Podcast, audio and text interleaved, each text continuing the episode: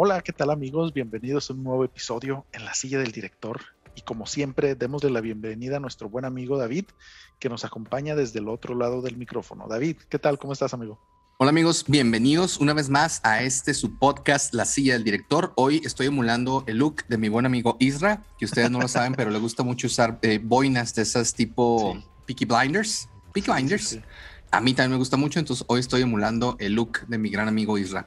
Hoy muy contento, tenemos un, un, tema de esos que eran importantes para diciembre. Vamos a hablar de Matrix 4, obviamente. Vamos a hacer una leve remembranza de, de las películas, de estas grandes películas. Uh -huh. Una de las mejores películas de ciencia ficción de todos los tiempos. Y en noticias, si me permites, traigo algo súper leve, amigo, pero Venga. sí vale la pena contar. Fíjate que el señor Reeves, Matt Reeves, tuvo la osadía de decir que, y, y, tuitear incluso, que él estaba finalizando los últimos detalles de la mejor película de Batman jamás realizada. Así con esos huevotes.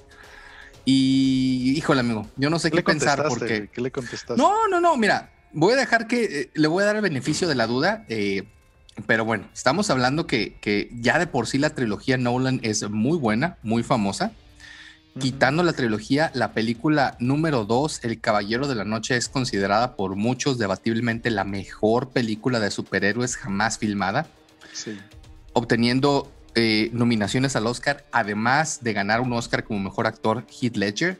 Uh -huh. Entonces, que se haya aventado ese comentario, se me hace que se está metiendo con fuerzas que no sabe eh, cómo tratar, ¿eh? ¿eh? Está picándole los huevos al toro está abriendo la caja de Pandora porque cuidado, o sea, con Nolan no veo que mucha gente se meta y el señor se decidió meter con Nolan a ver qué pasa. ¿Tú qué opinas de este tema, amigo?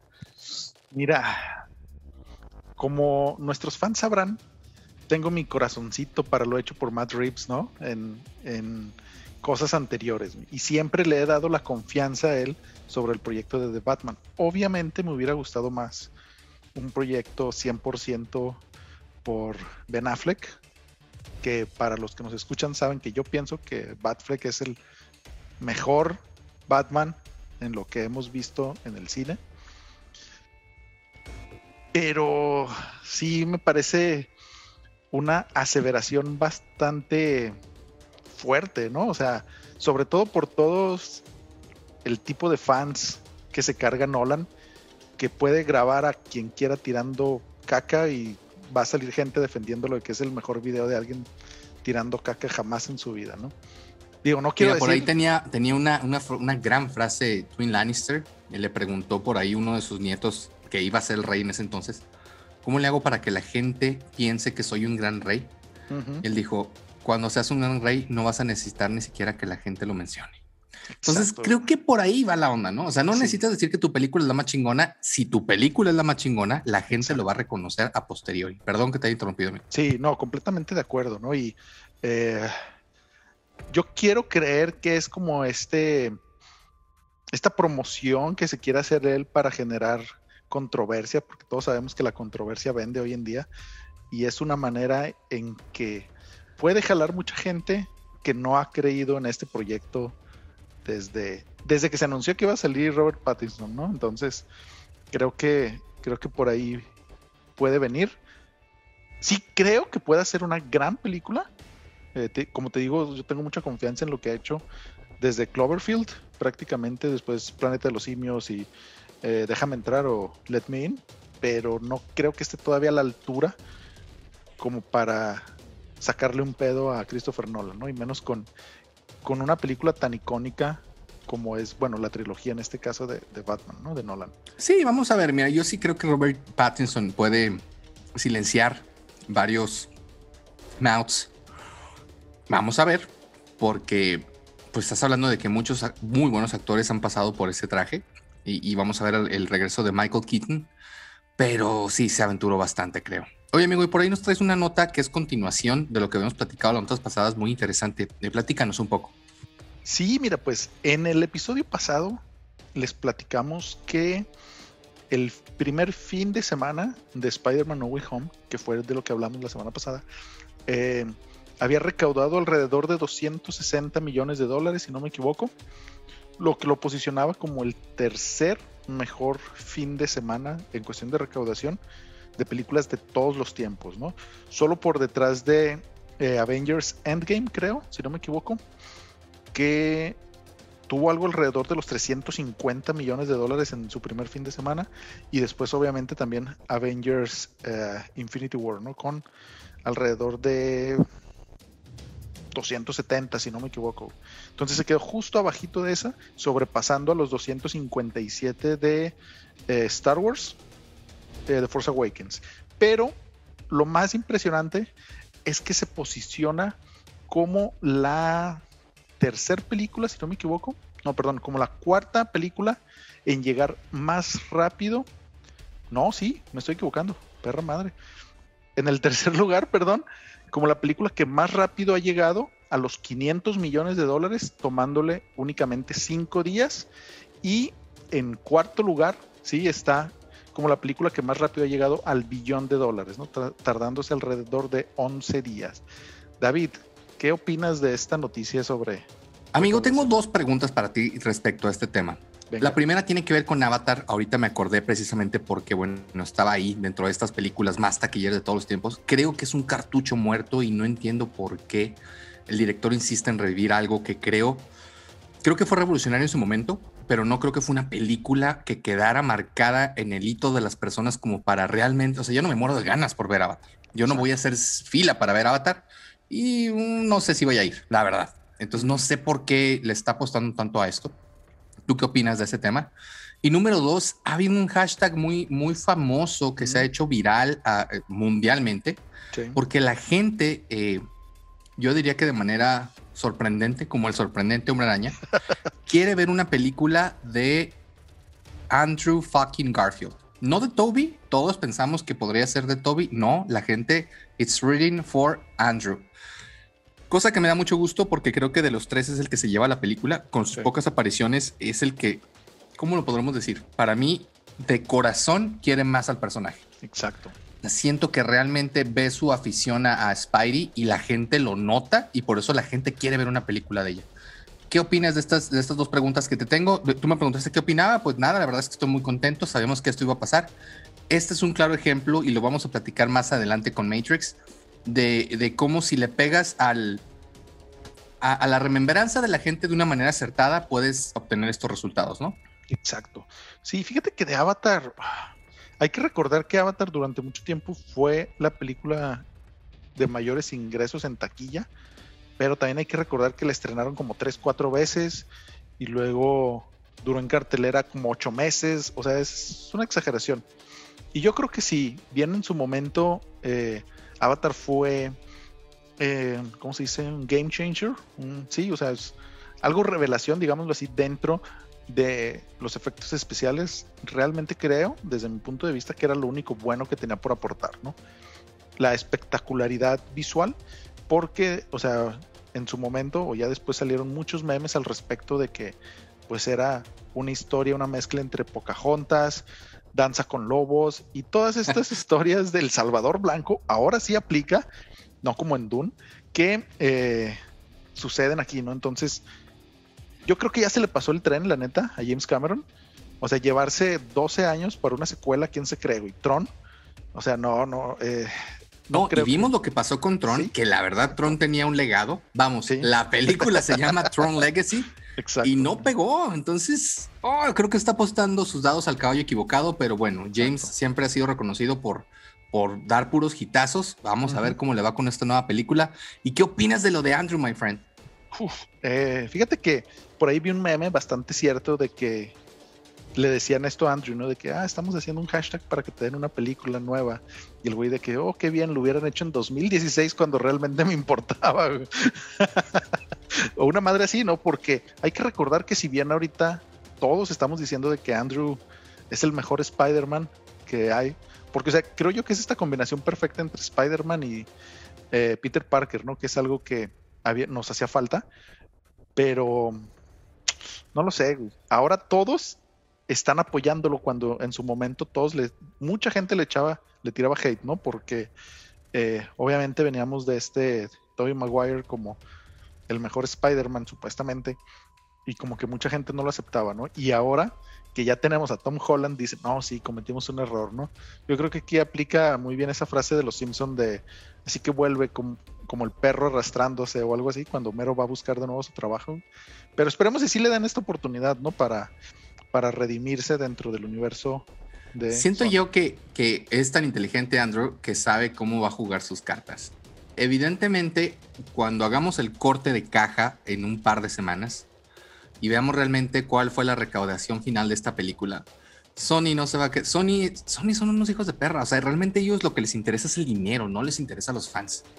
Entonces, al ser Andrew 100% Sony, por decirlo de alguna manera, por supuesto que van a querer seguir exprimiendo esta franquicia y Andrew está jugando sus cartas. Sorta decir eso de que pues, me hubieran hablado hace 20 años quiere decir, si me quieres Sony, vas a tener que soltar ahí un billetillo, ¿no? Exacto. Entonces, pues va a estar muy, muy bueno. Y ahora sí, amigo, dinos, eh, vuélanos la cabeza con el tema del día de hoy. Pues bueno, amigos, como ustedes sabrán, bueno, antes de eso les voy a platicar que nuestro episodio especial del día de hoy va a ser dedicado 100% a Matrix, ¿no? No vamos a hablar sobre la trilogía original a detalle, únicamente vamos a hacer como una recapitulación de lo que vimos en las tres películas anteriores, un poquito tal vez de Animatrix y nos vamos a centrar en su mayor parte en lo que es esta nueva película que es Matrix 4 Resurrections, ¿no? Para los que ya nos han seguido o para los que me han conocido, saben que yo siempre he defendido y ahora sí aplica, Mr. David, mi frase que va a venir en todas nuestras playeras. venga, venga, amigo, dilo por favor. Matrix, la original de 1999, es mi película favorita de todos los tiempos, ¿sí? Ojo, amigos, eh, ojo con el número de capítulos. Usted puede checar en los capítulos cuántas veces no hemos escuchado esta frase. Hoy se dice que esta es la definitiva. No, lo que he dicho en frases, en capítulos anteriores es X es mi película favorita de tal género, pero Matrix es mi película favorita sobre todas las cosas, ¿no? ¿Has que Dune de Villeneuve? Sí, todavía. todavía sí. Lo siento, Denny, pero hay que esperar a la conclusión. Este, entonces lo que vamos a hacer, voy a empezar yo con una pequeña introducción de las tres películas anteriores y luego ya vamos a entrar eh, de lleno a Matrix 4. ¿Te parece, David? Parece perfecto, amigo. Ok. Pues como les comentábamos, eh, Matrix de 1999 fue escrita y dirigida por los hermanos Wachowski en aquel momento Larry y Andy Wachowski ahora son Lana y Lily Wachowski. Es, esto es importante que lo recalque porque va a tomar importancia un poquito más adelante. Sí, relevancia al final, sí. Exacto. Entonces, estas personas, bueno, las Wachowski, eh, llegaron con esta idea de hacer lo que hoy conocemos como la Matrix con Warner Brothers, diferentes estudios, ¿no? Sin embargo, hubo solo una persona que creyó en ellos, que es Joe Silver, quien es el productor de todas las películas de Matrix. ¿Por qué? Porque otros, otras personas, otros estudios lo que querían, les gustaba la historia, pero no querían que ellos en su momento, que los Wachowski dirigieran la película. Ellos. Muy bien, me agrada más ese ellos. Que dirigieran la película porque en teoría no tenían la experiencia suficiente para hacer lo que ellos querían hacer, ¿no? Entonces, ¿qué es lo que pasa? Les ponen una prueba, les dicen, les Wachowskis, déjenme dirigir algo, dejen alguna historia que nosotros tengamos y después, si les gusta el resultado, eh, nos dejan dirigir eso. Era como que parte de su, de su, ¿cómo se llama? De su negociación. Entonces, ellos llegaron con una historia que se llama Bound, también conocida como Sin Límites, me parece, o Cómplices en algunos lados de, eh, de España, creo que en España les conocen como Cómplices, que contaba la historia, fíjense cómo, cómo se retoma este, esta temática que ahorita vamos a volver a, a contar, ¿no? Es una película como policíaca de crimen, eh, investigación, con un poquito de suspenso, pero nos trataba trataba la historia de una mujer que trata de escapar de una relación con su con un novio, ¿no? Que era mafioso y si no me equivoco se termina enamorando de otra mujer. Sí, y pues ya no hay intrigas y de hecho está muy interesante porque eh, Les Wachowski tienen esta fama de retomar actores con los que ya han trabajado, ¿no? Algo como lo que después vendría a ser Christopher Nolan. Y aquí tenemos eh, a Joe Pantoliano, creo que se llama, que es el que en la película original de Matrix la hace de Cypher, que es el traidor, spoilers por si no lo han visto.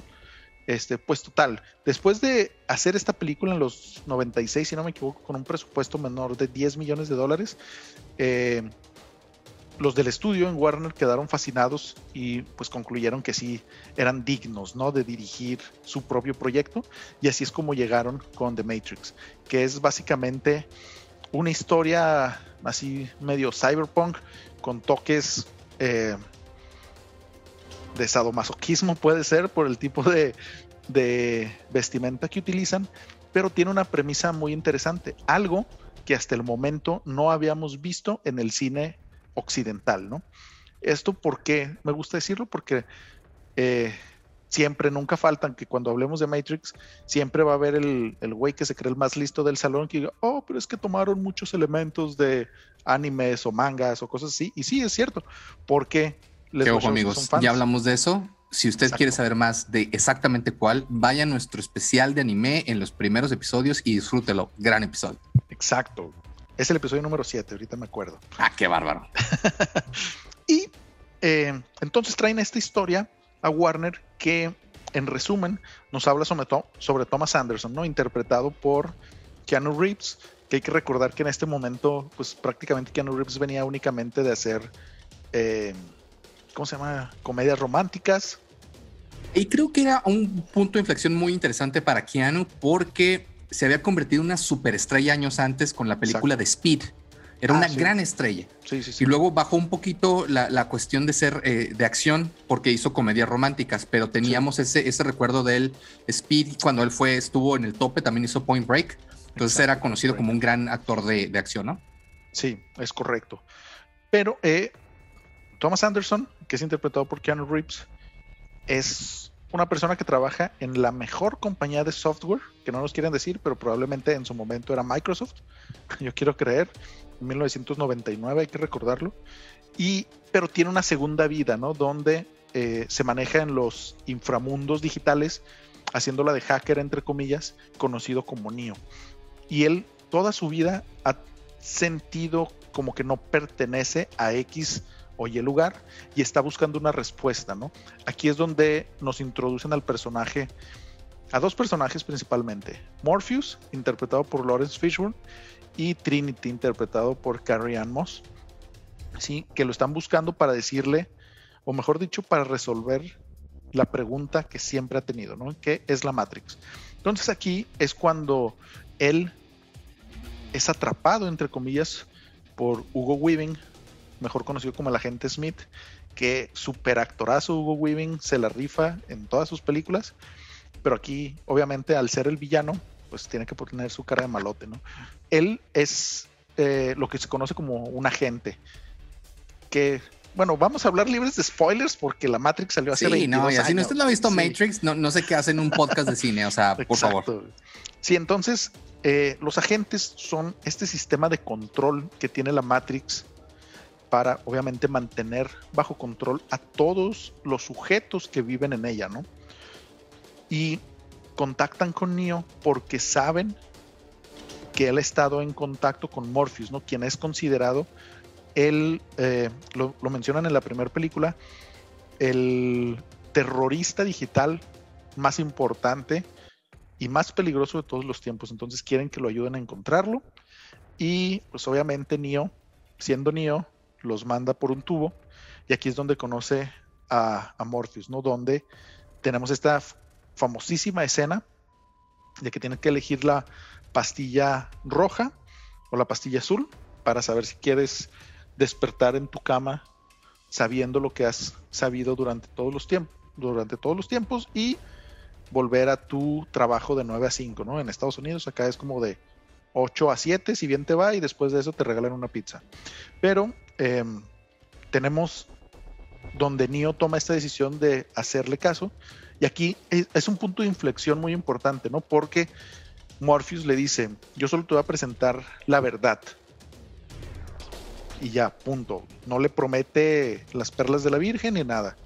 Y entonces aquí es donde se desconecta de la Matrix y vemos todo este mundo no digital, llamémoslo así, que está alrededor de este universo, ¿no? Entonces, aquí es donde le empiezan a explicar que al principio de los 2000 hubo una guerra entre hombres y máquinas, obviamente las máquinas salieron ganando y existe un pequeño grupo de resistencia que lo que busca es liberar a los seres humanos que están conectados a la Matrix, ¿no? Que es básicamente una inteligencia artificial que nos mantiene a todos en un en una vida digital, ¿no? Conectados, o sea, porque ya ni siquiera nacemos, somos cosechados por las máquinas porque nosotros suplimos energía que les falta a ellas para sobrevivir. Entonces aquí hay un colapso muy importante en Neo y también este deseo que yo creo que es medio notable en él de querer regresar a la Matrix y a su mundo cómodo de este trabajo en esta compañía de software. ¿no? Después de esto, eh, Morpheus le revela a Neo que él cree que Neo es el elegido y que él es, él es quien está destinado a liberar a los seres humanos de la Matrix y terminar esta guerra contra las máquinas. Vemos unas escenas muy imponentes de prácticas de kung fu y otro tipo de artes marciales, porque eh, Morpheus le dice que al ser un juego, prácticamente un juego digital, una vida digital, hay algunas reglas de la física que ellos pueden romper, ¿no? Y otras que pueden eh, flexionar lo suficiente como para pelear contra los agentes. Entonces vemos durante toda esta película este proceso de aprendizaje, lo que conoceríamos como el camino del héroe de Neo, donde recibe ciertas noticias y al último decide enfrentarse al agente Smith creyendo ahora sí tal cual que él puede derrotarlos, ¿no? A pesar de que todos le han dicho que no puede, bla, bla, bla. Y aquí es un punto crucial para la historia. Mr. David, ¿podemos decir el spoiler del final de la primera película? Pero por supuesto que sí, repito, ya si usted no ha visto Matrix, por favor. Y además es muy importante para todo lo que se viene más adelante. Exacto. Se supone que Neo debe de destruir a toda la Matrix, ¿no? Pero justo en los últimos, no sé, cinco minutos de la película, cuando va a entrar a un departamento, que es el mismo departamento del inicio de la película, donde conocemos por primera vez este gran efecto eh, de efectos especiales conocido como el bullet time. Justo al abrir la puerta está Smith dentro del departamento y le dispara, ¿no? Prácticamente matándolo pero aquí es donde Trinity le confiesa que no puede morir porque el oráculo le dijo que se iba a enamorar del elegido y ella estaba enamorada de él. Le da un beso, revive entre comillas, ahorita voy a hablar al respecto de esto porque se, se entrelaza muy bien con esta última película. Y aquí es donde matan a, la gente Smith y es donde inicia el proceso de salvación de la humanidad. Hasta aquí se termina la primera película. Mr. David, no sé si quieras eh, complementar o agregar algo de esto o pasemos a la segunda parte? Fíjate que sí, nada más quería decir que eh, fue muy importante la primera película por dos cuestiones, que fue lo que a todo mundo nos voló la cabeza cuando la vimos por primera vez eh, y que curiosamente más adelante te diste cuenta de varias cosas que no sabías. Quiero empezar por eso, la vestimenta. Cuando todo el mundo salió del cine y todo el mundo nos creíamos Neo y los que teníamos la edad adecuada, que teníamos los lentes lo más parecido a lo que ellos eh, tenían, la gabardina no podría faltar, la ropa negra, sobre todo para Halloween y esas épocas, era como que wow, ¿no? Más adelante, y haciendo una retrospección, la verdad es que era una manera de las Wachowski de sacar su, su sexualidad, vamos, o sea, ellos eran hombres que querían ser mujeres y transexuales y, todo esto que ya sabemos de, ahora las Wachowski y que queda plasmada en la película y que realmente nunca hay una razón de ser el por qué se vistieran de esa manera que se visten, ¿no? Número dos, el, bullet time y, y, todas las coreografías de pelea que se lograron en esa película marcaron un hito. No únicamente el bullet time, sino las peleas era algo que nunca se había visto, con el manejo de, las cámaras, el cómo lo lograron y este efecto eh, fluido, podremos llamarlo de alguna manera, en cómo lo hacían, que a través de la Matrix, por ejemplo, cuando había explosiones, era como si una gota de agua cayera sobre un lago, que fue maravilloso y realmente explotó la cabeza de todos, ¿no? Y, al final, cuando vemos a Neo volando, dices, güey, ¿qué acabo de ver? Quiero ver más, ¿no? Ese es el apunto que quería hacer. Sí, sí, completamente, completamente de acuerdo. Y fíjate que, eh, bueno, voy a puntualizar de eso un poquito más adelante, Pero completamente de acuerdo. El celular, güey, a mí me parecía una pasada. Ese celular que se abría así de que se le bajaba la cosita. El Nokia. El Nokia, cuando todavía Nokia era lo máximo. Y pues bueno, sí, como bien dice David, eh, Matrix ganó Oscar como mejores efectos especiales, obviamente, marcando un antes y un después en lo que son películas de acción. Eh, por todas estas escenas maravillosas, este tipo de pelea de kung fu eh, mezclado con armas, chingos de armas, la vestimenta, eh, la temática así muy punk que manejaban, cuestión de hackers que hay que recordar que estábamos en este punto de la burbuja.com, ¿no? Con todas las empresas donde muchos decían que el Internet era lo que venía y otros no creían y pues bueno, se quedaron atrás como Nokia precisamente. Para la segunda parte regresa básicamente el mismo equipo, pero ahora ya con un Neo más empoderado, ¿no?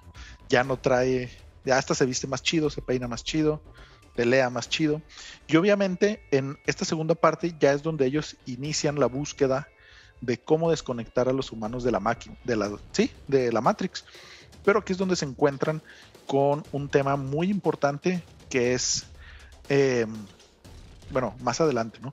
Hay que recordar que Kineo ya es aceptado dentro de Zion, que es esta, esta fortaleza de los hombres fuera de la Matrix, que es el único lugar en la Tierra, parece ser, donde todavía existe la vida humana y está, es subterráneo y ahí viven todos, ¿no? Entonces ya es visto y venerado como un dios, tal cual, dentro de la Matrix, obviamente, y empieza a tener este tipo de, de, no alucinaciones, pero em, sí, mucha gente ya le empieza a achacar cosas que no le correspondían y es aquí donde tenemos también una discrepancia entre lo que vemos en el mundo real y lo que se percibe en el mundo virtual, ¿no? Porque Neo no puede hacer las cosas que hace dentro de la Matrix fuera de, entonces no los puede proteger fuera de la Matrix hasta este punto.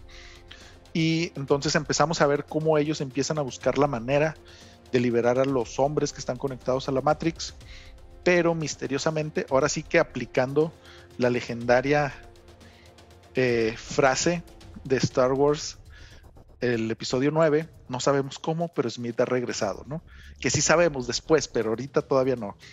Y lo que está haciendo es que Smith empieza a absorber ciertos humanos dentro de, la Matrix y se empieza a propagar como un virus, que él mismo decía que los humanos éramos como un virus, ¿no? Pero pues él empieza a hacer lo mismo, mientras eh, Neo está en la búsqueda de el cerrajero, que es un personaje que le va a permitir a Neo llegar a la fuente de la Matrix y destruirla. Eso es lo que nos dicen. Aquí es donde conocemos también al Merovingian, uno de los personajes más fuertes dentro de este universo, que es básicamente como un dealer de información, llamémoslo así. Pero hay que recordar que como estamos en un, en un mundo virtual, la información o los datos es sumamente importante. Y sus achichincles vienen, ojo, es que no quiero decir esto porque bueno, sí, va a ser spoiler, ni modo. Vienen de iteraciones anteriores de la Matrix. ¿Sí? Entonces, por eso vemos y se hace alusiones a que dentro del equipo del Merovingian tenemos hombres lobos, fantasmas, vampiros, etcétera, ¿no? El mismo Merovingian eh, eh, es un vampiro al final del día. Exacto, sí, completamente de acuerdo. Y se hace también esta referencia porque eh, Persephone, que es la esposa del Merovingian, mata a uno de sus compinches con una bala de plata, ¿no? Y luego los gemelos son estos fantasmas, etcétera. Entonces, aquí es donde empezamos a ver cómo estos programas rebeldes, entre comillas, que se salen de la primer capa de información de Matrix, eh, siguen existiendo dentro de, ¿no? Entonces empieza toda esta pelea. Conocemos también otros personajes fuera del mundo de Matrix, como es Niobe, que es interpretada por Jada Pinkett Smith, Pinkett Smith, o sea, es la esposa de Will Smith y otros tipos, ¿no? Que, pudo ser Neo y pendejo no fue. sí, sí, exacto. Eso hubiera estado más, más bizarro todavía. Pero entonces empezamos a conocer eh, toda esta dinámica que existe entre los personajes, bueno, sí, entre los personajes dentro y fuera de la Matrix, cómo existe este consejo. Empezamos a conocer también cómo funciona Zion, que es este este país, digamos así, esta ciudad fuera de la Matrix donde viven todos los humanos y cómo no necesariamente tienes que poder conectarte a la Matrix para ser un humano y estar dentro del consejo y este tema, ¿no? También aquí aprendemos una lección muy importante que es que los humanos en ese universo no pudieran vivir sin las máquinas. es una relación simbiótica muy importante que como que no quieren aceptar muchos de ellos, ¿no? Porque obviamente... Que es una tontería, porque es una sociedad distópica y hoy, 2021, casi 2022, no podemos vivir sin las máquinas. O sea, es un hecho fáctico. Exacto. Entonces, por eso este, es este discurso de polarización que tú, David, conocerás mejor que muchos, sin hacer eh, referencias políticas. A tu madre, orador. pero sí, básicamente es, ese mismo discurso, pero en lugar de poner AMLO es contra las máquinas, ¿no? Y pues no, se le explican a Neo de que es esta relación que uno no puede existir sin el otro, tanto dentro de la Matrix como fuera de. ¿Por qué? Porque fuera de, pues el mundo está destruido, necesitan ver de Animatrix para entender un poquito más el por qué, y las máquinas les ayudan a ellos a vivir fuera de este mundo virtual, ¿no? Y viceversa. Aquí, aquí quiero hacer un pequeño apunte que me parece muy interesante. Acabo de ver, ah, hace poquito acabo de ver Matrix 1 precisamente para prepararnos para este capítulo. Y en la explicación que hace, eh, que le hacen a Neo al principio, Morpheus le, le explica que hubo una guerra entre máquinas y hombres y no se sabe exactamente quién fue el que lo inició, pero él pinta la, la historia como que realmente los que fueron los malos del cuento fueron las máquinas. O sea que al tomar conciencia, digamos que decidieron eh, deshacerse de los hombres, ¿no? Cuenta un poquito la historia de cómo destruimos el cielo y muy rápido te lo cuento. Y más adelante, ahorita que toquemos el punto de Animatrix, vemos cuál es la verdad. Eso me gustó bastante, ese gran contraste entre la verdad que cuentan los humanos y la verdad eh, fáctica es bien interesante. Quería hacer otros dos apuntes, si me permites, amigo, muy, muy fácil, muy rápido. Venga, venga. El primero, eh, cómo los Wachowski, y eso me gustaba mucho de la película, tocaban temas filosóficos, estoy hablando de, obviamente de las primeras tres entregas, escondidos, eh, que, eran muy buenos y le daban un sentido de profundidad bastante interesante a la película, como por ejemplo Sion. Eh, este nombre significa hito o señal, es un lugar encombrado y visible en la Biblia, ¿no? Sion es tanto la ciudad de David como la ciudad de Dios. Entonces es por eso que, le dan ese nombre al último bastión humano.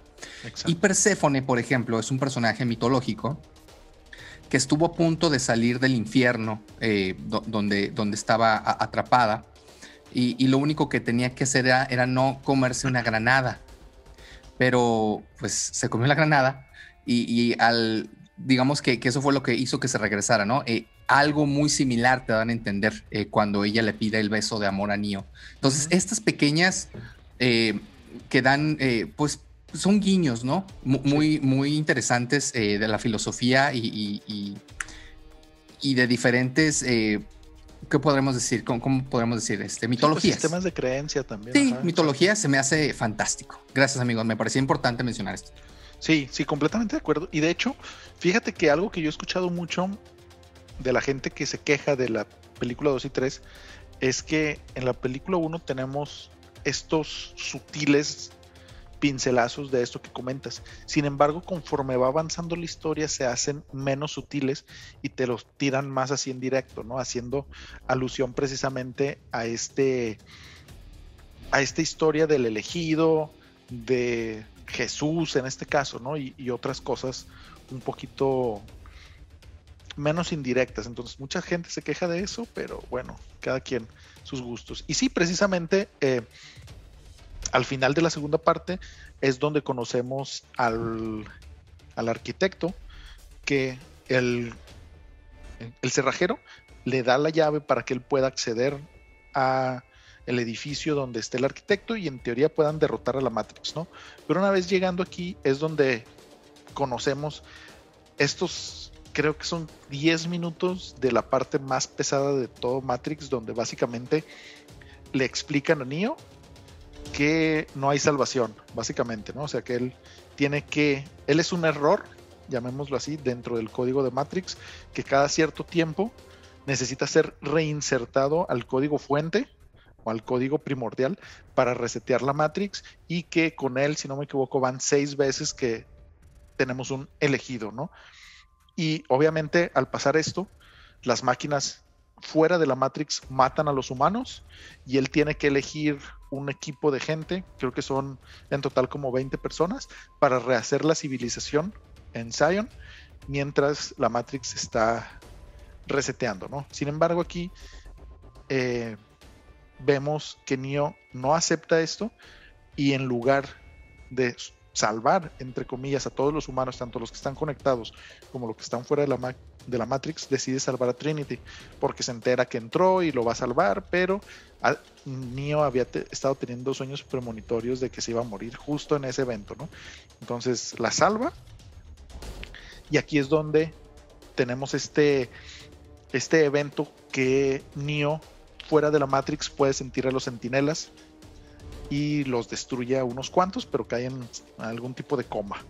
Aquí es donde se termina eh, Matrix 2 y empieza la Matrix 3. David, no sé si quieras agregar algo. No, no, no, ya, ya todo lo que tenía que agregar de los dos eh, eh, ya lo agregué. Y la 3, pues realmente se va, se va bastante rápido en su conclusión, pero no deja de ser interesante. Adelante, amigo. Sí, básicamente en la 3 conocemos a, a Sati, que es una niña india que conoce a Neo y que es importante para la película número 4. Ahorita vamos a ver el por qué. Eh, Smith está consumiendo a todo el mundo dentro de la Matrix. Vemos por primera vez que Smith logra salirse de la Matrix poseyendo de cierta manera a alguien que estaba conectado a la Matrix. Lo posee y ahora está puede estar, mejor dicho, fuera de la Matrix. Entonces Neo le explica todo esto que está viviendo con el arquitecto Amorpheus, nadie le cree, pero van a intentar arreglar las cosas de cierta manera. Aquí es donde vemos nuevamente cómo la historia se separa en dos partes. Toda la historia que sucede fuera de la Matrix, o mejor dicho, todo lo que le sucede a Neo, Trinity, y algunas cosas dentro de la Matrix, y todo lo que sucede fuera de la Matrix, ¿no? Que es eh, prácticamente cómo defienden a Zion, porque eh, los sentinelas, que son estos como pulpos, robots como tipo pulpos, van a llegar y van a intentar destruirlo, ¿no? Entonces, yo creo que la tercera película es la que tiene más acción, o sea, la mayor parte de toda la película es esta batalla entre estos exoesqueletos tipo Alien defendiendo Zion y por otro punto Neo tratando de llegar a la ciudad de las máquinas para negociar entre comillas con lo que conocemos como Dios, Dios máquina o el Dios de las máquinas, ¿no? Y básicamente tenemos esta épica batalla entre Neo y Smith dentro de la Matrix después de que Neo negocia con las máquinas, que si él logra destruir Smith, eh, las máquinas, aquí ah, es súper importante para lo que viene después, van a dejar libres a los humanos que quieran ser libres. No quiere decir que van a liberar a todos los humanos, ¿no? Sino que a los que quieran dejar la Matrix, los van a dejar salir. ¿Sí? A diferencia de lo que muchos creían. Aquí nada más una punta rápido, antes de llegar a Deus Máquina, eh, digamos que parte en esta última misión suicida eh, nuestros dos protagonistas, tanto Neo como, eh, ¿cómo se llama el personaje de, de Carrie? Trinity. Y eh, al chocar, al llegar a la ciudad, que además estaba llena de, robots, eh, eh, muere Trinity, ¿no? Y vemos cómo Neo pues está despedazado por, por su muerte, por el accidente, por el crash que tienen. Y al llegar a la ciudad pensamos que lo iban a, fregar, pero digamos que él tenía este as bajo la manga, ¿no? Donde le dice, tú estás a punto de perder a todos los humanos porque tienes un virus que no puedes controlar, el virus siendo Smith, ¿no? Smith, correcto, sí.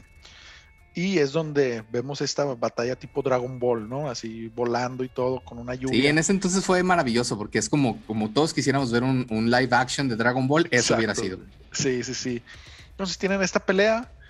Neo entiende que para ganar, tiene que, para ganar la guerra, tiene que perder la batalla, ¿no?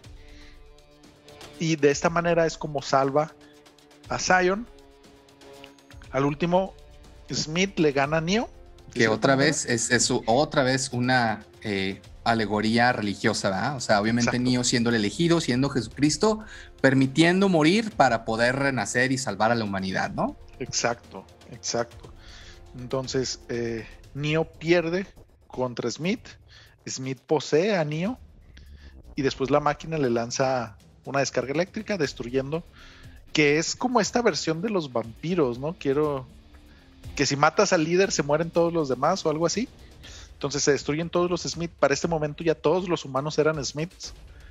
Y se destruye, se resetea la Matrix. Y aquí es donde prácticamente vemos este séptimo ciclo, cómo inicia este séptimo ciclo de la Matrix, donde eh, el arquitecto va a dejar de ser arquitecto, ahorita vamos a ver por qué, y el oráculo, que ya no va a ser el oráculo porque ya hay unos temas ahí interesantes, adopta, entre comillas, a Sati, que es esta niña india, para irla entrenando para que sea el nuevo oráculo y la nueva esperanza de los humanos dentro de la Matrix. Y hasta aquí termina Matrix 1, 2 y 3. David, ¿algo que quieras agregar o nos vamos ya de lleno por la 4? No, no, no, que en su momento marcó un hito, fue una película muy importante. Eh, yo diría que por tres cosas. La primera, los efectos especiales. Nunca una película fue tan eh, influenció tanto al cine en sus efectos especiales como Matrix, ninguna otra, y, vamos a ver qué otra eh, lo puede hacer. Eh, por su historia con temas filosóficos, creo que, fue muy, muy eh, resonada, a pesar que la 2 y la 3 también fueron criticadas por, por esto. Creo que se logra cerrar muy bien con, con la trilogía.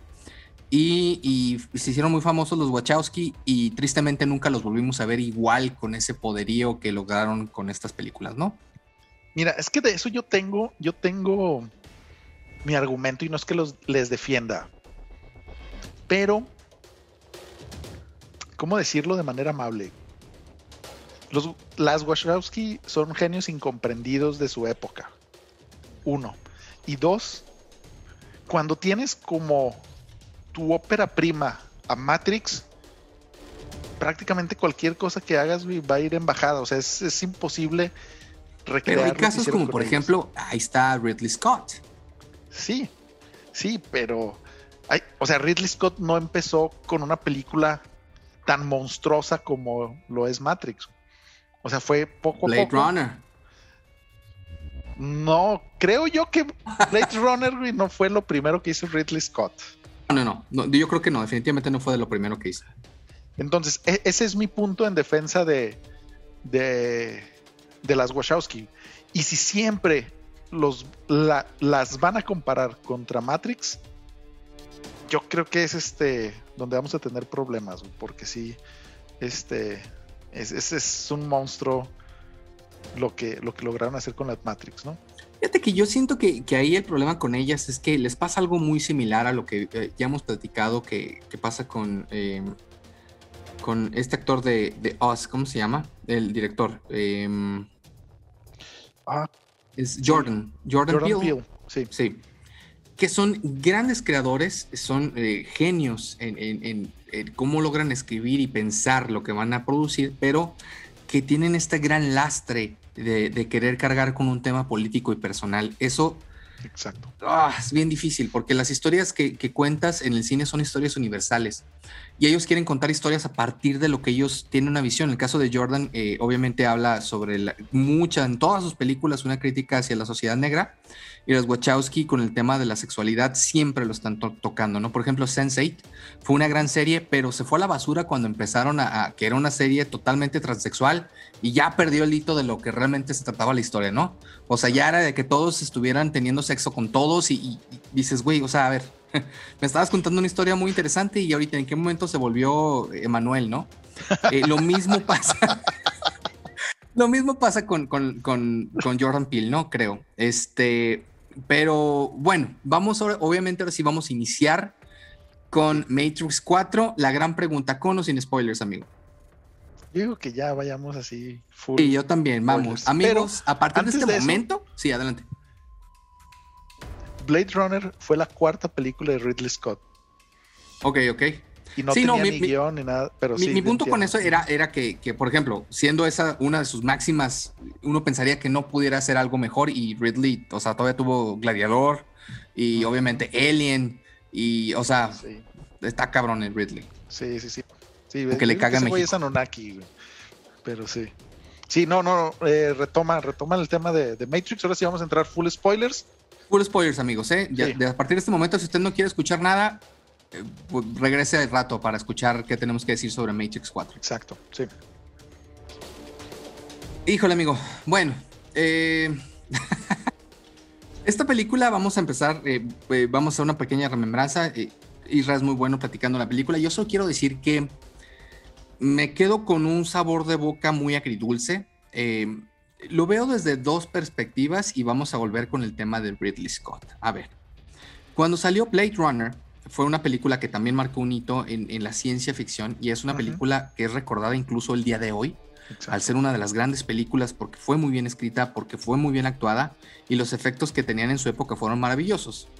Bueno, entonces la gente tiene este efecto que en psicología se le conoce como el efecto nostalgia, en el cual para, para ti la primera vez que probaste la nieve de vainilla, por ejemplo, cuando eras niño en aquel lugar, eh, para ti fue la mejor nieve de vainilla y difícilmente eh, vas a probar otra nieve tan rica como esa, ¿no? O, lo que te pasa, no, es que la pizza de este lugar es la mejor, porque en ese momento y en ese lugar viviste una experiencia que te hizo pensar que esa era la mejor pizza cuando evidentemente no es la mejor pizza, ¿no? Sucede esto con, con Matrix 4, creo. Creo que no es una película tan, tan mala, pero tenemos este efecto nostalgia que no nos permite ver más allá de lo que nos quiere mostrar Lana en esta película, ¿no? Porque ahora quiero ponerlo al revés, por ejemplo, hablando de Blade Runner, Blade Runner 1 fue muy buena, Blade Runner 2 fue muy buena. Yo me atrevería a decir que estuvo a la par de la primera. O sea, bien actuada, bien dirigida, efectos increíbles eh, y un guion maravilloso. Gran película que no tuvo ni de cerca, ni de cerca el éxito que tuvo su predecesora. Y aquí fue al revés. Entonces es raro, ¿no? O sea, es raro porque aquí, aquí no podemos decir que, que no fue mejor película Blade Runner 2. Claro que, fue una gran película a la par de la primera. Entonces eh, es difícil, hay que quitarse esos estigmas de la cabeza para sentarte y ver una película. Es complicado. Habiendo dicho esto, lo que no me gustó de esta película, que tengo que decir es, no me marcó un hito en efectos especiales. Yo estaba esperando mucho que me podían dar. Dije, después del Bullet Time, algo nuevo me tienen que dar y va a ser maravilloso. Nunca lo vi. Y dije, bueno, las coreografías van a ser maravillosas. Vi un, un, trailer donde vemos a Trinity con la moto. Trinity en la película, en las películas originales, en la 2, es maravillosa la escena que tiene con la moto. No nos dan eso, parece Train to Busan o Estación Zombie, algo así muy raro. Y la coreografía de pelea que tenemos con Smith es tristísima. O sea, se me hace raro porque incluso ahí sale el actor eh, de, que es eh, un gran maestro coreógrafo, sale ahí como el esposo de Trinity, que, es considerado como uno de los mejores coreógrafos de peleas y no nos entregan nada. Es una pelea totalmente absurda, eh, fuera de foco. Cuando estamos acostumbrados con John Wick, por ejemplo, a que son peleas en un solo corte, de frente, maravillosas, aquí las peleas son sosas y aburridas. ¿Qué opinas, amigo? Sí, completamente de acuerdo. Y de hecho es, algo que, yo quería marcar porque en las primeras tres eh, teníamos precisamente esta maravillosa combinación de kung fu con armas eh, de diferentes tipos, pero hay una parte súper importante, y es que no sé por qué eh, el coreógrafo, el que hizo toda la coreografía de las peleas de 1, 2 y 3, que es conocido como John Whooping, maestrazo que digo, ya tiene como 90 años el señor, pero no regresa a esta película, o sea, no regresa a hacer las coreografías de peleas.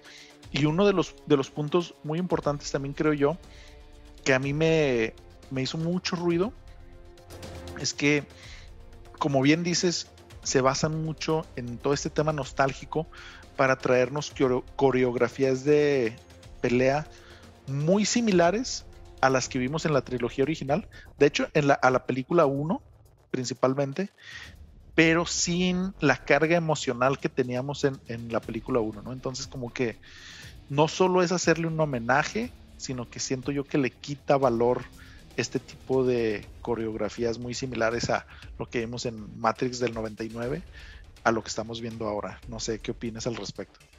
No, totalmente de acuerdo. Mira, otro tema que me decepcionó bastante es el guion creo que está eh, bien explicado, está sustentado de alguna manera para poder contar la historia, pero sobran cosas, como por ejemplo Morpheus nunca lo entendí. O sea, ¿para qué nunca vas a, tener el mismo impacto que trae el actor original, Lawrence Fishburne, que, obviamente él no quiso, él, por, digo, lo entiendo, regresar a esta película. Y pues no lo pongas. O sea, en la misma película te dicen, él ya se murió, está bien, lo entiendes, pasaron 60 años, se murió, o sea, no tienes por qué regresarlo como este programa que es como Morpheus, pero no es Morpheus, pero, o sea, sobra. Si no está Morpheus, no pasa absolutamente nada. Creo que, por ejemplo, ahí es un, es un, es un hole muy grande, ¿no? Eh, la película es, es una sátira. Si lo hubiera tomado como una sátira, creo que hubiera tenido mucho éxito. Eh, realmente el mundo, en cómo lo vivimos ahora y cómo estamos conectados todo el tiempo y perdemos de vista muchas cosas, que es lo que te quiere decir la película.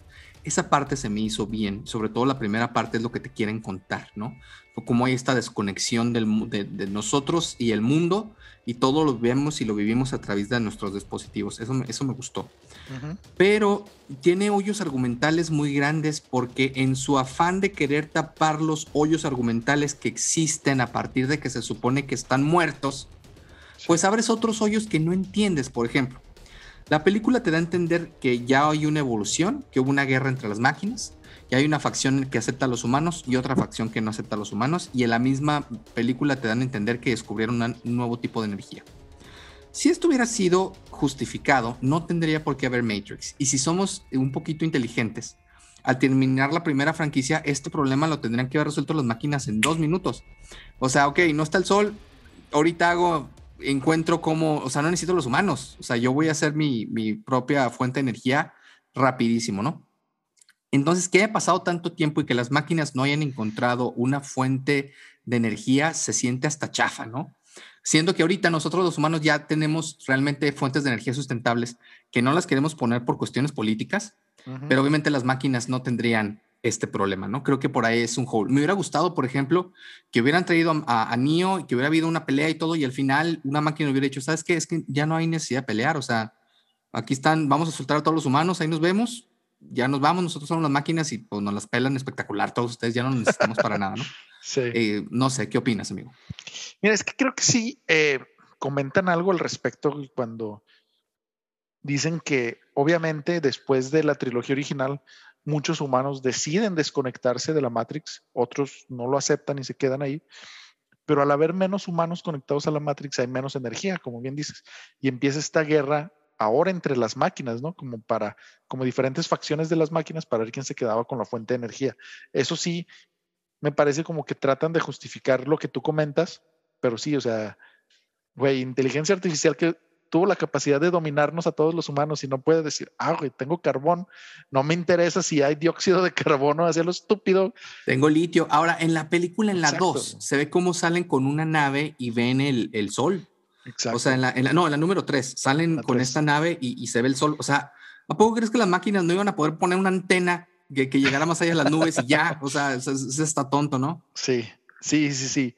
Y lo que sí me, me gusta es esto que ya vimos en la primera película de que no todos aceptan la verdad. Bueno, no que no acepten la verdad, sino que no aceptan el mundo real tal y como es. Entonces deciden quedarse en este mundo de fantasía, que es algo que tristemente se autorreferencia a la Matrix, o sea, de una manera muy meta, al decir de que estamos eh, más concentrados en lo que sucede en nuestro mundo virtual que en lo que sucede en nuestro mundo real, ¿no?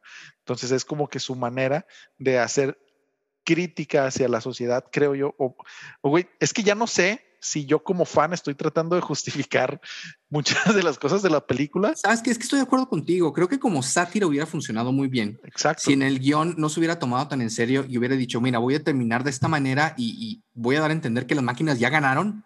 Ya, porque no hay, no, hay, no hay vuelta de hoja, ¿no? Pero al querer dar estas vueltas tan intrínsecas y, por ejemplo, traer Smith, no me cae mal el actor, creo que es un buen actor. De, sí. él, él, lo hemos visto en Mindhunter, pero, bro, you have nothing on Hugo Weaving. O sea, Hugo Weaving es un actorazo y la verdad es que nada que ver. Sí, y hasta sí, la, sí. la, relación se ve cortada porque todo mundo sabemos que Mr. Smith se refiere a Neo como Mr. Mr. Anderson. Anderson. Es Exacto. famoso por eso.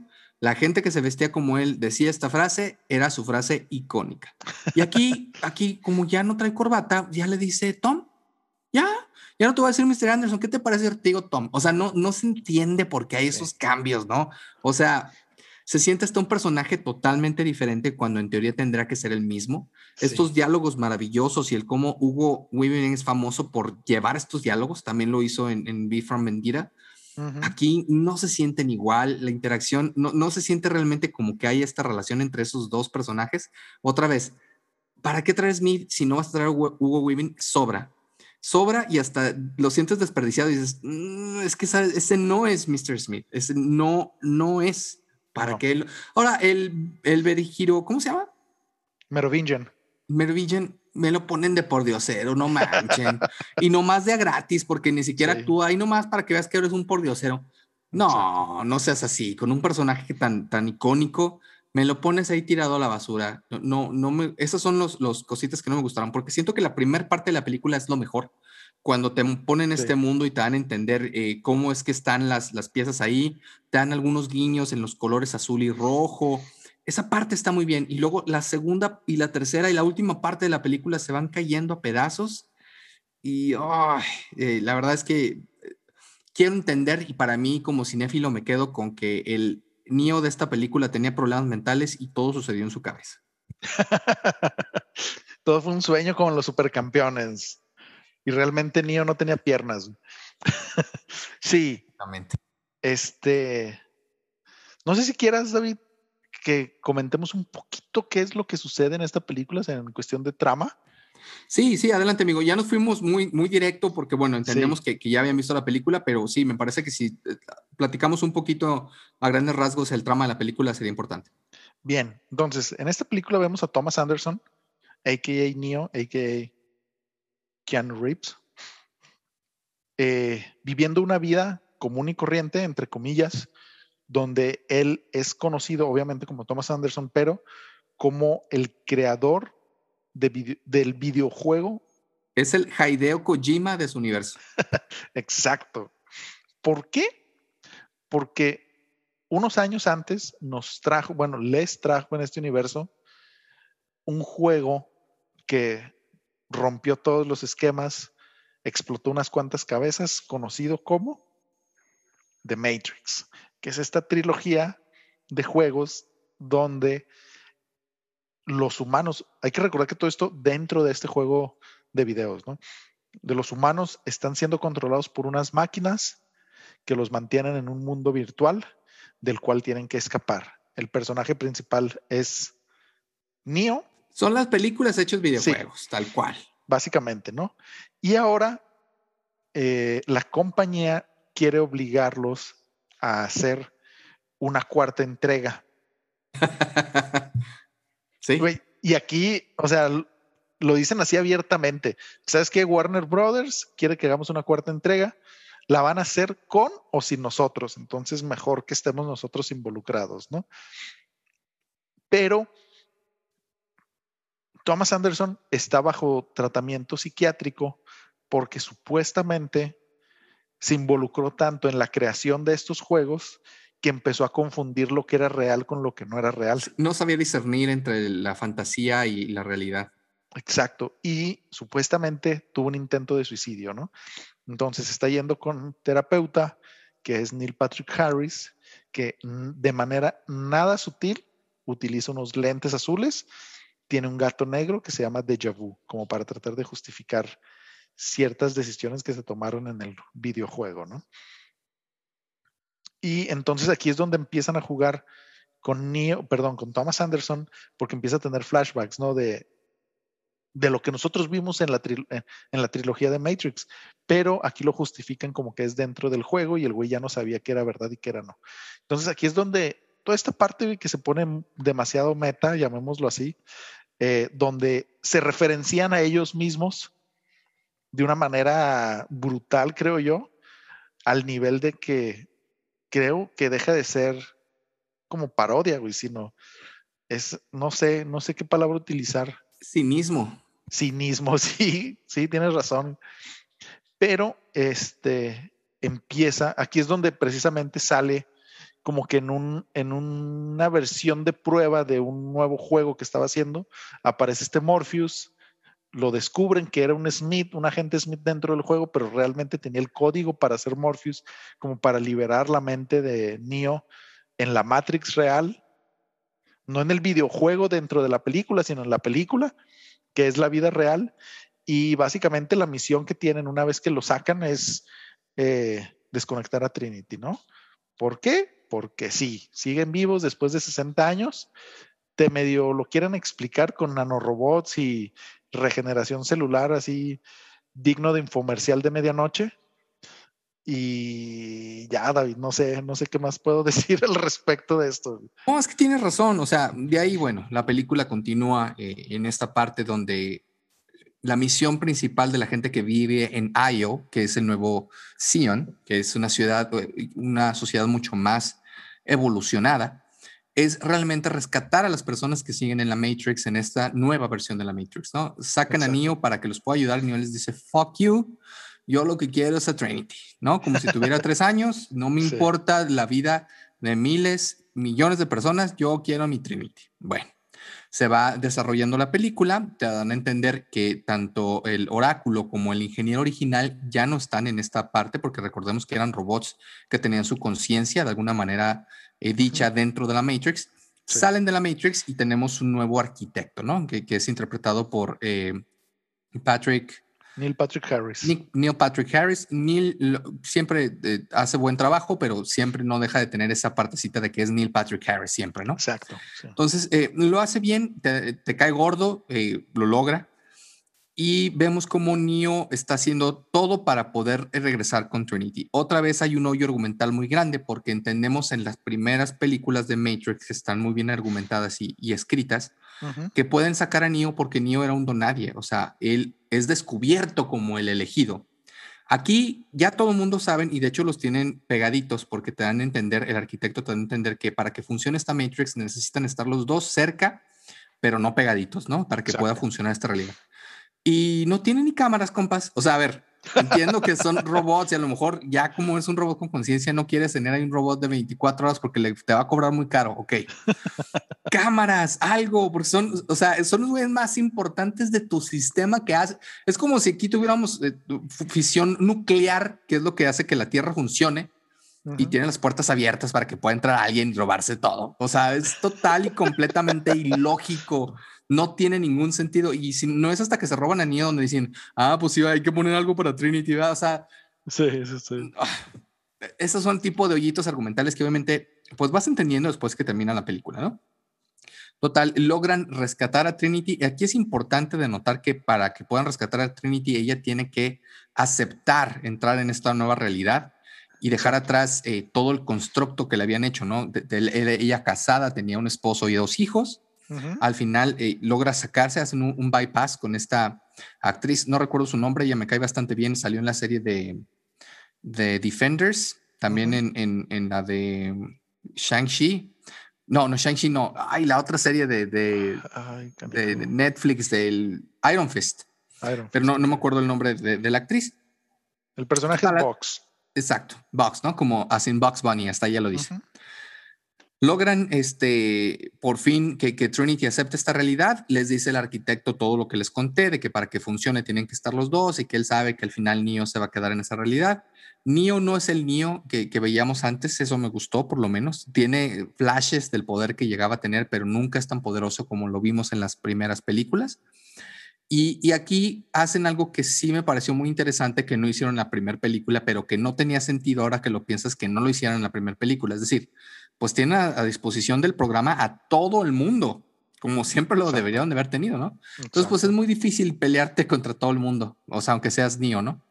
Están acorralados y es donde vemos que ahora la Nio, la que tiene el poder absoluto y puede volar, es Trinity, my friend. Exacto. Adelante, continúa. Sí, y fíjate que mm, tenemos esta, e, este momento, güey, donde debimos tener el bullet time de esta película, que es, no sé, güey, yo lo vi así como que le bajas, eh, ¿cómo se llama? El frames per minute a los videojuegos, porque se ve muy bizarro como en cámara lenta, pero no cámara lenta chida, como era el bullet time, sino simplemente como si fuera distorsionada la imagen, que es la manera en que el personaje de Neil Patrick Harris se puede mover dentro de este universo, ¿no?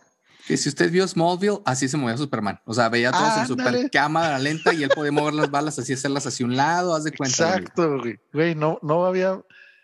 ¿Verdad que sí? Sí, güey, sí, sí, sí. Y, o sea, solo para que conste, si no me equivoco, Smallville es como del 2003, una madre así, ¿no? Entonces, ese es su efecto especial súper fregón, no sé, güey. algo mal, digo, ya se, la verdad es que somos muy fans, muy fans y queríamos pensar que esto podía ser algo, por lo menos podría rascar la superficie, pero algo malo se veía desde que no estuvo, desde que no estaba la, la otra Wachowski. O sea, cuando solo, solo una de las dos decide, que obviamente es por el dinero, dices, ay, o sea, como que algo, fíjate que hasta creo, a mí me quedó de ver un poquito Keanu y, mira que, que, me gusta mucho lo que hace. Siento que su actuación está como con flojera también. Sí. Sí, sí, sí. Y fíjate que yo lo único que puedo rescatar de esta película es este gran monólogo que tiene Neil Patrick Harris, precisamente. Así como en las otras películas tenemos el monólogo de Smith diciéndole a Morpheus que los humanos son un virus, que se están acabando el mundo, bla, bla, bla. Y después en la segunda tenemos este monólogo con el arquitecto, acá Neil Patrick Harris como buen villano que tiene un monólogo como todos los villanos que sabes que cuando dicen su monólogo es que ya están por perder, le dice que esta versión de la Matrix está basada no en hechos o facts, sino en sentimientos, ¿no?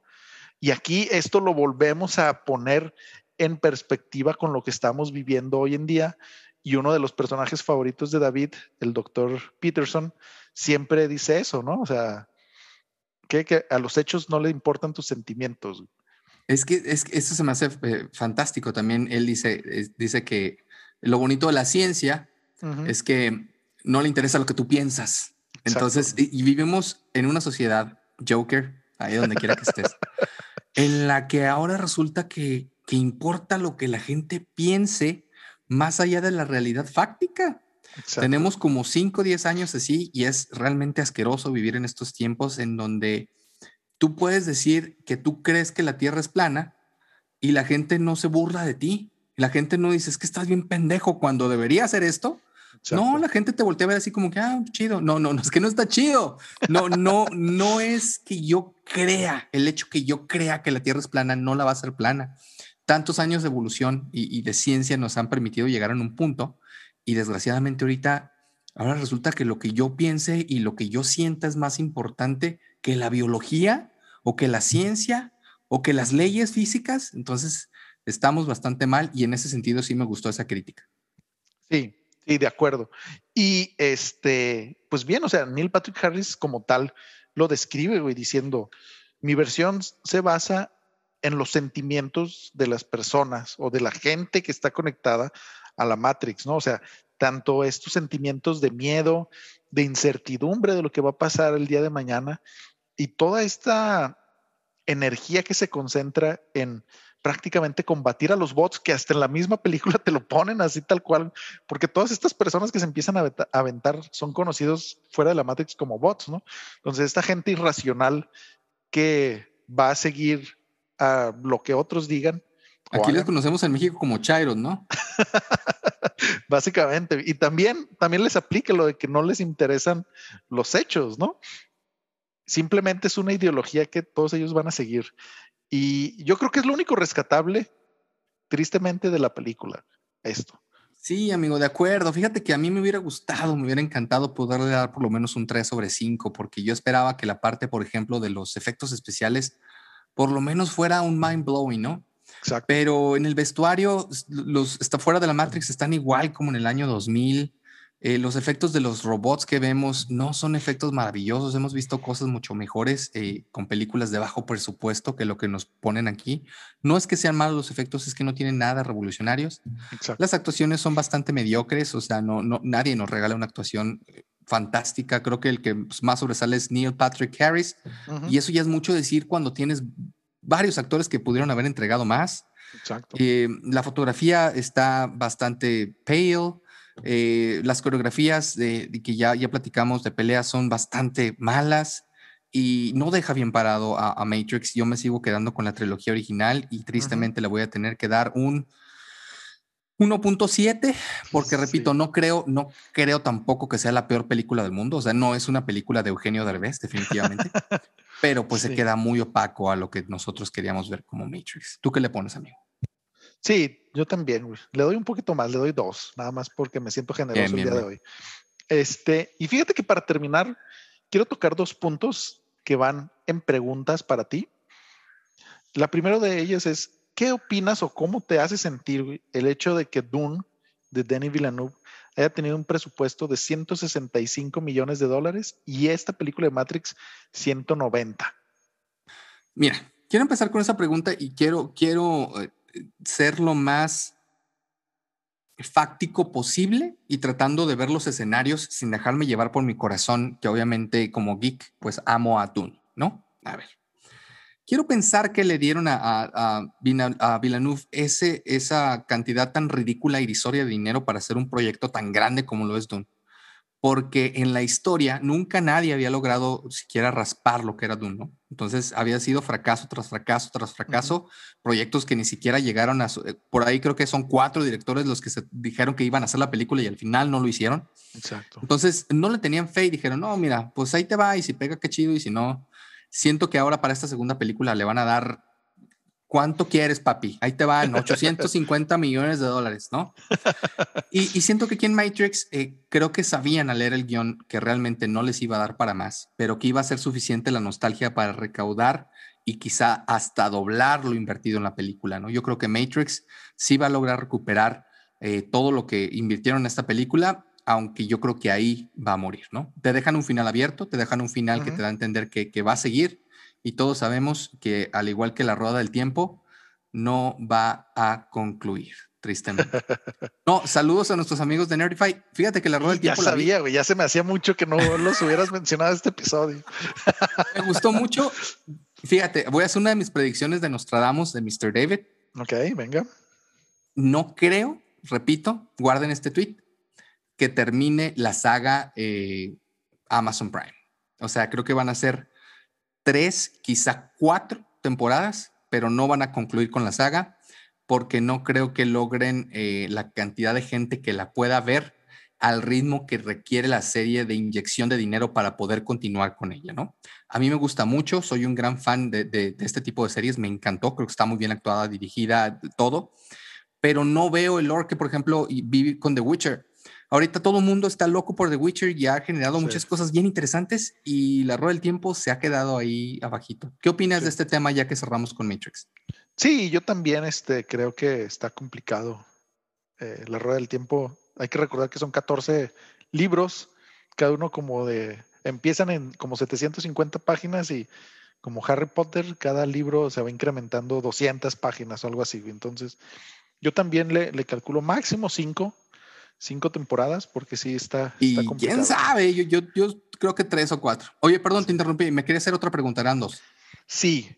¿Qué opinas, retomando Matrix y el regreso de solo una de las, de las creadoras, que ahora están mencionando todo este tema de que toda la trilogía, todo lo que se ha hecho con Matrix habla sobre realmente el sentido que tenían las Wachowski de esta identidad transgénero que ellas querían poner. O sea, ¿lo ves algo realmente que sea así o que simplemente se están subiendo al tren de todo este tema para, como promociona esta cuarta película? Fíjate que creo que, que, las personas siempre somos quienes somos. Entonces, sí tiene parte de las Wachowski la película. Sí, sí, por supuesto que hay glitches importantes que muestran lo que ellas estaban sintiendo en ese momento y cómo querían salir y no podían salir se ve en varios temas de la película, pero creo que no era lo más importante de la película, que, por eso es que fue una gran película, ¿no? Porque metieron otras cosas y la historia principal eh, era otra cosa. Sí había por ahí guiños, sí, ahora, ahora los ves, ahora son guiños muy claros, pero no son el tema más importante de la película, a mi entender. Fíjate que e, es un tema interesante porque sí es cierto, en la película 1, si recuerdan, está este personaje que tiene como nombre Switch, que es eh, el único personaje que viste de blanco dentro de la Matrix, todos los demás son de negro. Y en teoría lo que querían hacer con este personaje era, no recuerdo bien el orden, pero que fuera de la Matrix fuera mujer y dentro hombre o a la inversa. No, no recuerdo muy bien ahorita, pero sí querían meter ese tema de identidad de género en ese punto, ¿no? Pero los productores sí les dijeron de que, pues, la gente se iba a confundir, ¿no? Era el, argumento que utilizaron los productores de, Warner Brothers en su momento, que iba a ser muy confuso para la gente, entonces que, que no lo metieran, ¿no? Pero me parece extraño, o sea, si bien es cierto que desde ese punto y prácticamente toda la filmografía de las Wachowski tiene ciertas, eh, ciertos pincelazos de este tema de identidad de género, creo que menos Speed Racer, porque pues era más enfocado, creo yo, a niños. Más adelante tenemos que tocar ese pollito, porque a mí me cagó y tú eh, dices que es una gran película, ¿no? Yo defiendo. tendremos que, tendremos que platicarlo más adelante. Exacto. Pero me parece extraño que defendiendo esa temática, volviendo al tema de Matrix y la identidad de género, que no aprovecharan el momento que estamos viviendo ahorita como sociedad para tocar ese tema en esta película. Ahora sí mostrándonos como tal un personaje que cambie de género fuera y dentro de Matrix, güey. O sea, se me hace completamente absurdo eso. No sé, David, ¿qué opinas al respecto? Sí, fíjate que no lo había visto. Hubiera sido muy interesante y muy fácil de hacer y, todos lo hubiéramos entendido. Creo que sí, fue una oportunidad eh, desaprovechada. Sí, al final creo que es una película que no, y si lo pudiera yo eh, hacer un, summary, creo que es una película que carece de alma y, se nota, ¿no? Entonces, eh, ese, ese es el, principal problema. Pero amigos, díganos ustedes qué opinan en nuestras redes sociales. ¿A ustedes les gustó esta película? Eh, ¿Qué opinión tienen sobre Matrix 4? Amigo, no sé, ¿tú algo más?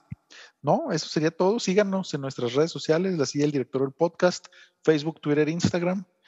Y nos estamos escuchando en otro Amigos, y prepárense, ¿eh? porque la próxima semana voy a sacar cuchillos, palos, eh, size, estrellas ninja para tratar de destruir el mito de Money Heist o la, la Caja de Papel, que tuvo una gran primera temporada, una gran temporada maravillosa y que poco a poco fue terminando hasta llegar a la gran pile of shit que se convirtió la última temporada, a mi entender. Entonces va a estar muy interesante ver los dos polos. Eh, Isra no es que la defienda, él va a hablar de qué fue lo que vio y yo sí, yo sí la odié, la odié eh, como muy pocas cosas he odiado en mi vida, porque ahora resulta que el profesor es más chingón que Batman, es más chingón que Iron Man, es más chingón que el profesor X juntos.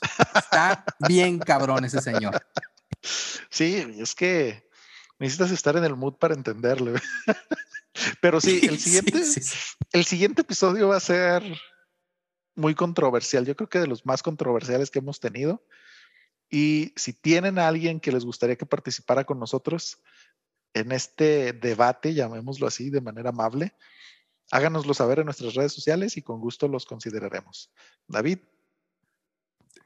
Solo te voy a decir algo. Creo, creo que Eugenio Derbez los ayudó a escribir la última temporada. Estoy casi seguro. No he checado. me estaba guardando ese. Ahorita, voy a checar en Wikipedia a ver si, si Eugenio Derbez no es escritor de la última temporada. Amigos, chao, gran capítulo, no se pierda nuestro siguiente episodio aquí, en la silla del director. Hasta luego, amigos.